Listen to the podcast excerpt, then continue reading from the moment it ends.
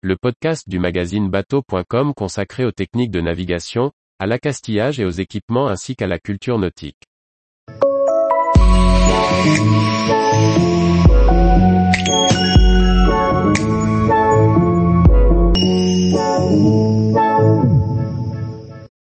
Nautique 2022, dernier salon avant une nécessaire refonte.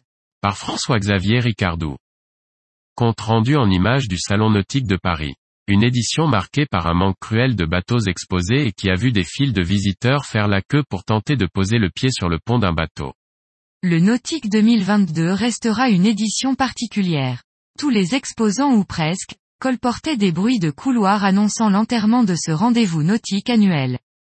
Et pourtant, ce salon reste un incontournable où la profession se retrouve à Paris pour échanger, partager et encore un peu rêver.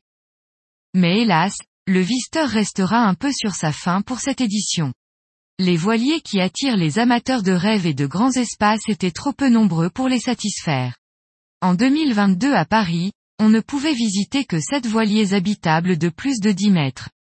Un nombre trop faible pour satisfaire les visiteurs le week-end. Côté chiffres, l'équipe de bateau.com a comptabilisé les bateaux visibles sur ce salon, qui au fil des éditions se réduit progressivement, mais sûrement. Était visible au Nautique 2022. 114 bateaux à moteur. 66 semi-rigides. 17 voiliers habitables, 25 embarcations de voile légère, 2 trimarans à voile, 9 jets, 2 bateaux fluviaux, 29 kayaks, 9 unités d'occasion. Soit un total de 273 embarcations de tout genre exposées dans le Haut-Lin. Nous sommes, très, loin du compte des 700 embarcations annoncées par l'organisateur dans son communiqué d'ouverture de salon. Certes nous n'avons pas compté les paddles. Nautique Festival a d'ailleurs annoncé à l'ouverture du salon par la voix de son directeur général Alain Pichavant que, dans cette configuration, le nautique n'est pas viable.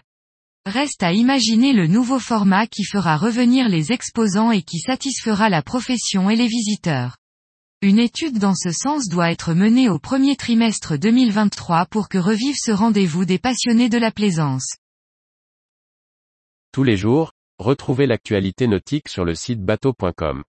Et n'oubliez pas de laisser 5 étoiles sur votre logiciel de podcast.